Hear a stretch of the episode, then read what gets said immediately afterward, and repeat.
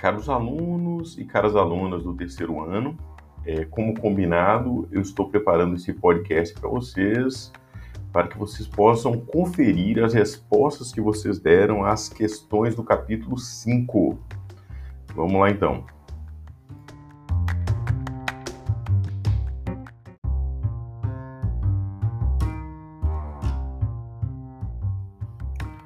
Sempre, vamos iniciar pelas questões do para organizar, né? Nesse caso, as questões é, do para organizar da página 87. A primeira pergunta do para organizar, lá da página 87, é a seguinte: relacione o fim da Primeira Guerra Mundial com a ascensão do fascismo na Itália e do nazismo na Alemanha. O que vocês deveriam responder aqui? Apesar de ser um dos países vencedores da Primeira Grande Guerra, a Itália classificou sua vitória como mutilada, entre aspas, já que a maioria de suas reivindicações territoriais não foi atendida nos acordos de paz de 1919. Além disso, o país passou por um, por um grande empobrecimento no pós-guerra devido à elevada inflação. Esse quadro favoreceu o crescimento dos partidos de esquerda, sobretudo do Partido Socialista e do Partido Comunista Italiano, contra o avanço das esquerdas, foi criado pelo ex-socialista Benito Mussolini em 1919 o, movi o movimento Fasci Italiani di Combattimento, base do Partido Nacional Fascista, fundado no ano de 1921. Apoiados pelos setores agrários e industrial da Itália, os fascistas chegaram ao poder na Itália no ano de 1922. A Alemanha também se encontrava em uma difícil situação ao final da Primeira Guerra. Havia sido derrotada, foi despojada de vários territórios pelos vencedores, obrigada a pagar indenizações e impedida de se remilitarizar. Com a proclamação da República de Weimar, o país foi varrido por uma onda comunista a partir do segundo semestre do ano de 1918.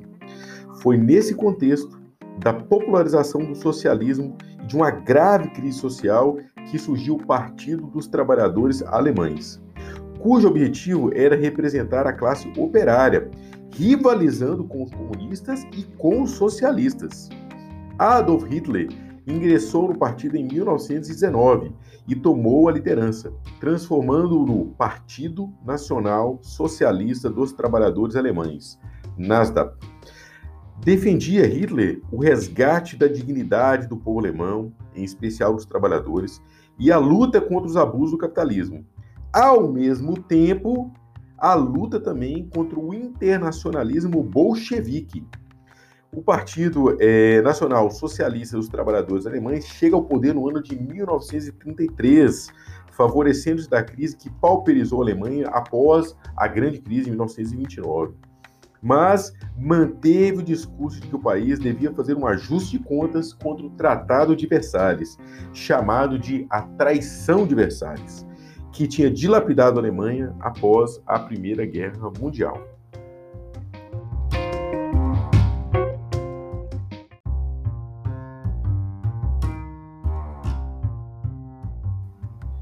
Vamos então agora para a questão de número 2, lá da página 87.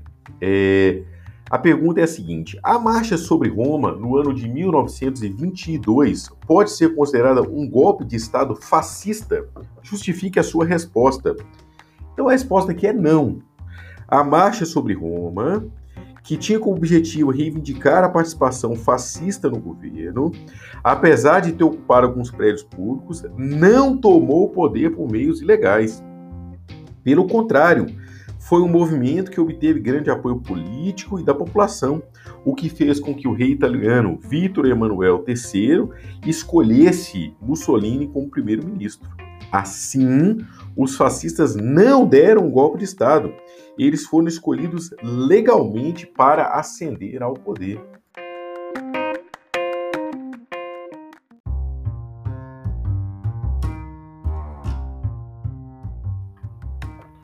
Vamos então agora para a questão 3 da página 87. A pergunta é a seguinte: qual a relação entre a crise do capitalismo internacional e a ascensão do fascismo na Itália e do nazismo na Alemanha nos anos 1920 1930? Né?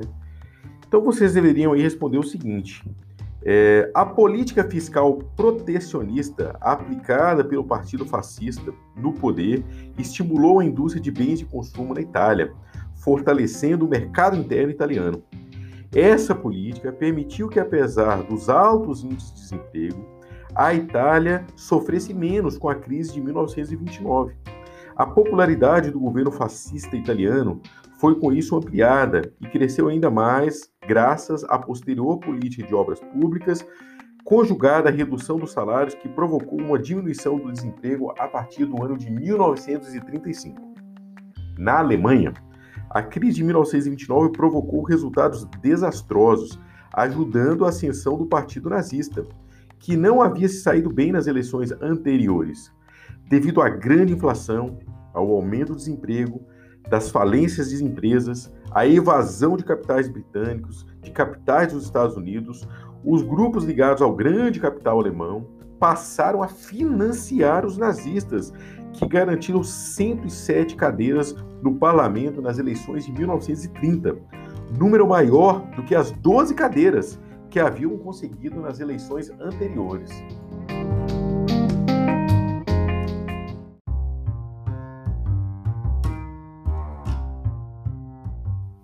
Agora nós vamos então corrigir a questão 4 do para organizar da página 87. A pergunta é: explique a relação entre o avanço do comunismo na Alemanha e o crescente apoio dos grupos ligados ao grande capital, ao partido nazista.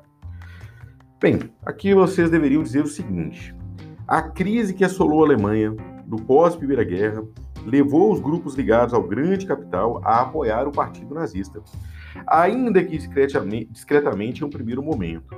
Isso aconteceu porque esses grupos temiam as consequências da crise, especialmente eles temiam a possibilidade de ascensão do comunismo ao poder e daquilo que chamavam de bolchevização do Estado, ou seja, a criação de um Estado similar àquele que estava sendo estabelecido na União Soviética desde a Revolução de 1917.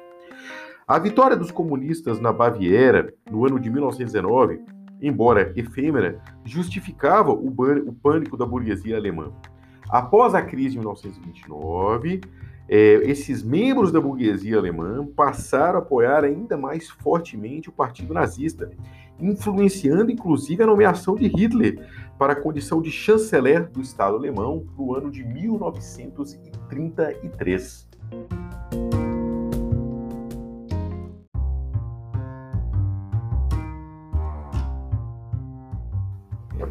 Vamos agora então para a última questão da página 87 para organizar, a questão de número 5, que é explique o papel do antissemitismo na ideologia nazista e caracterize a política racial do regime. Então vamos lá. O antissemitismo na ideologia nazista levou à acusação e à condenação dos judeus como os grandes culpados pela situação social que a Alemanha vivia no pós-Primeira Guerra os ideólogos do partido nazista diziam que os judeus eram capitalistas avarentos e os principais responsáveis pela difusão do comunismo. Eram também os responsáveis pela traição de Versalhes e, por consequência, pela miséria da raça ariana, germânica. Defendiam assim, por ser superior ao que eles consideravam ser a raça judia, cabia a chamada raça ariana o poder e a riqueza na Alemanha.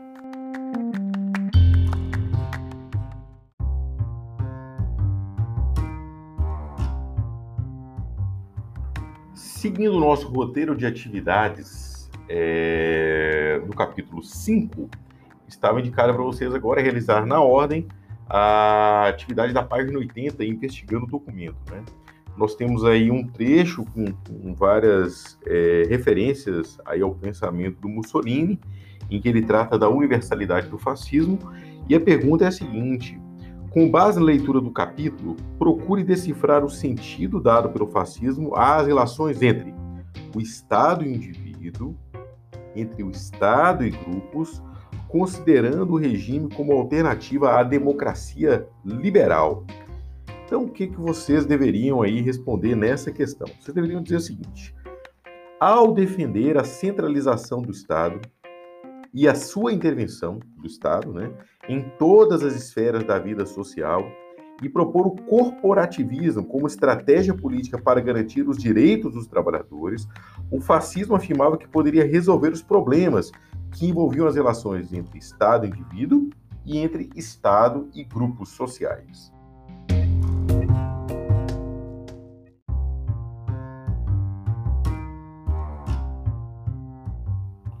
Nossa próxima questão agora é a da página 83, outra dimensão. Na página 83, nós temos aqui um texto que fala das promessas do nazismo, né? Quais foram aqui é, os elementos apresentados pelo nazismo de convencer a população sobre a sua capacidade de, de resolver os problemas da Alemanha, né? A primeira pergunta lá da página 83 do Outra Dimensão é a seguinte: identifique na imagem que grupos sociais estão representados como rivais do nazismo nas eleições do ano de 1932. Então vocês deveriam dizer o seguinte, ó. É, o homem calvo de óculos, ele representa os partidos tradicionais da República de Weimar. São identificados com as ideias liberal-democratas, que são rejeitadas pelo nazismo. O homem com chapéu representa a classe operária, que apoiava o Partido Comunista Alemão, que, como nós sabemos, também é apontado como um inimigo pelos nazistas.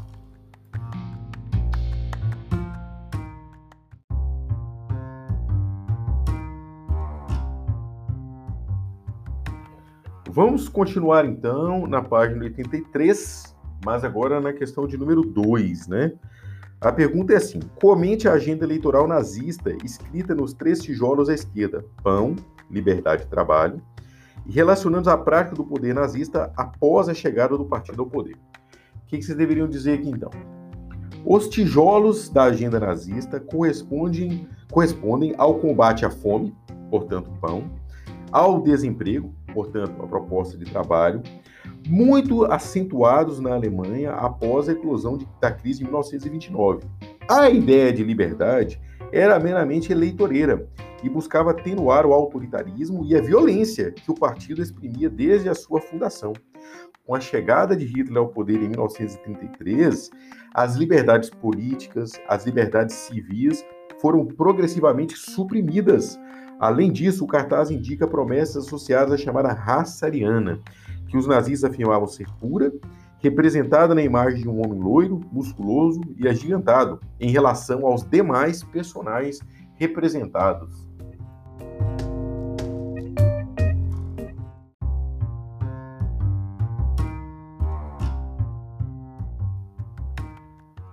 Vamos agora para a página 85, outra dimensão, personagem. A questão aqui é sobre Francisco Franco, né? Que é, foi responsável aí pela implementação do fascismo na Espanha. É, a pergunta é a seguinte: em grupos, pesquise o papel da Igreja Católica no regime franquista. Depois analisem e discutam, discutam a mensagem contida nessa pintura de Rec Merúvia Arturo. Então, o que vocês deveriam dizer aqui? Então, é o seguinte: trata-se de uma gravura de propaganda que mistura tempos e personagens históricos diferentes. O Generalíssimo, né, que era o título que o, o Franco né, tinha na Espanha, protagonizou, protagoniza a cena com uma armadura de cavaleiro, como se fosse um guerreiro da Reconquista Ibérica a cruzada dos reinos cristãos da Península Ibérica contra os muçulmanos. Em torno da figura de Franco, né, representado nessa imagem, estão vários tipos de personagens. Nós temos guerreiros medievais, soldados da Guerra Civil Espanhola, trabalhadores, freiras, padres. O mural comunica a mensagem de que Franco e o franquismo restauraram e unificaram a tradição cristã na Espanha, na luta contra os infiéis, identificados como os comunistas, na visão da direita espanhola.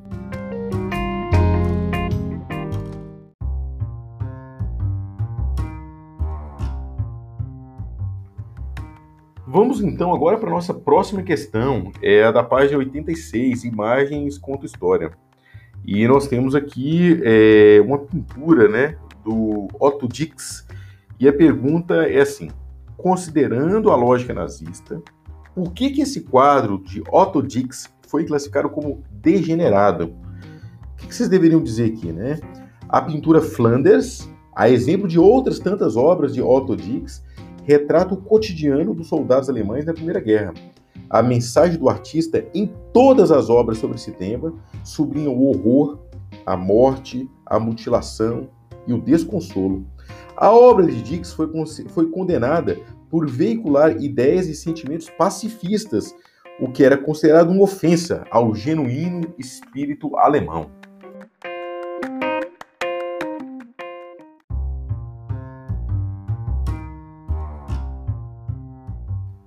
Vamos então agora avançar para a questão da página 87, reflexões. Então aqui nós temos uma, uma imagem, né, um cartaz de propaganda nazista do ano de 1938. E aqui pede que vocês discutam o conteúdo racista veiculado nesse cartaz de propaganda nazista. O que vocês deveriam dizer aqui, né, gente? Vocês deveriam dizer o seguinte: a imagem combina antissemitismo e racismo para degradar a cultura afro-americana, em particular a que acontecia nos Estados Unidos. A música considerada degenerada, no caso, é o jazz, tocada por um afro-americano considerado inferior ao que se acreditava ser a raça ariana, como eram os judeus. Destaca-se a associação na mesma figura do negro com o judeu, pois o músico ele traz uma estrela de Davi na lapela.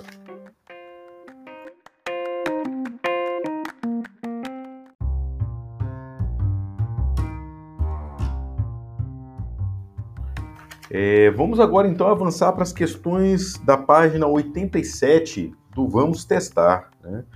É, a questão número 1 da página 87 do Vamos Testar, a resposta é A. E a questão de número 2 é, do Vamos Testar, a resposta é E. E. E, por fim, nós temos a questão de número 3, cuja resposta é B de bola. Então, repetindo, 1, um, alternativa A, 2, alternativa E, e questão 3, alternativa B de bola.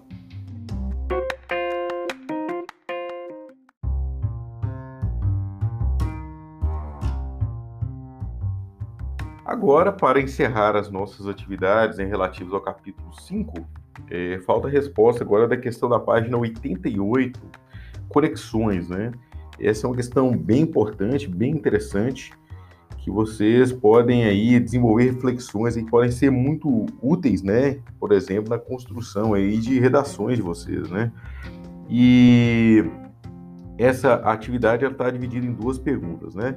Tem aqui um trecho de um livro famoso da Hannah Arendt, chamado Origens do Totalitarismo, e a pergunta número um é a seguinte: Até que ponto o nazismo e o bolchevismo podem ser classificados como um mesmo tipo de regime, uma vez que historicamente eles foram estados rivais? Então aqui é, vocês podem traçar aí várias reflexões e, e, e, trazer aí pensamentos de vocês, coisas que vocês já leram, né? É, bem, do ponto de vista da estrutura de poder, totalizante e intolerante ao extremo, é possível afirmar que o nazismo alemão e o bolchevismo soviético guardam semelhanças, como sugere Hannah Arendt. Por outro lado, embora existam evidências de antissemitismo no governo de Stalin, ele não se tornou uma política de Estado, como aconteceu na Alemanha.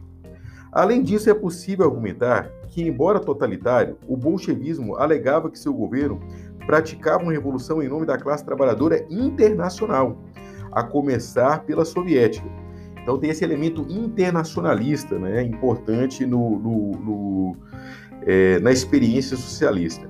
Enquanto o nazismo se apresentava como um regime defensor da nacionalidade alemã e da raça ariana, apoiando-se no grande capital. Então essas são algumas diferenças que vocês poderiam apontar e semelhanças também.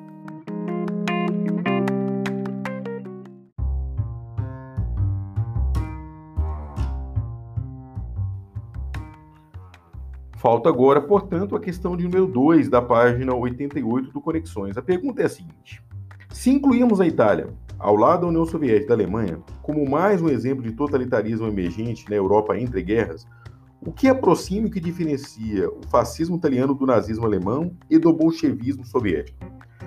O fascismo italiano pode sim ser considerado um exemplo de totalitarismo emergente no período entre guerras. Em alguns pontos, ele foi uma referência para o nazismo alemão, sobretudo na combinação entre estatismo radical, nacionalismo xenófobo e combate ao bolchevismo, em favor dos interesses do capital nacional. Nesse sentido, e apesar da semelhança em termos de poder autoritário, o fascismo italiano e o nazismo alemão foram contrapontos do regime soviético. Os dois regimes foram, por esse motivo, e antes da Segunda Guerra Mundial, incentivados pelas democracias liberais europeias, empenhadas em deter a expansão do comunismo no continente. Esse é um aspecto bem importante, né, gente? França e Inglaterra toleraram a emergência do, do, do fascismo na Itália e do nazismo na Alemanha, é, esperando que esses dois regimes se voltassem contra os bolcheviques, né, contra a revolução que havia acontecido na União Soviética, da Rússia, né, depois de tornada União Soviética no ano de 1917. Então a ideia de que esses regimes se enfrentariam, já que claramente o fascismo é, italiano e o nazismo alemão elegiam entre seus inimigos fundamentais o bolchevismo, né? Por outro lado, pesa contra a caracterização totalitária do fascismo italiano o fato de Mussolini ter exercido o poder ditatorial sem destruir as instituições governativas tradicionais. Por exemplo, né, houve a manutenção da monarquia na Itália. Então, vocês poderiam acrescentar aqui outros argumentos, né, a partir das leituras e reflexões de vocês, desde que embasadas, né, em fontes confiáveis, cujos autores sejam reconhecidos.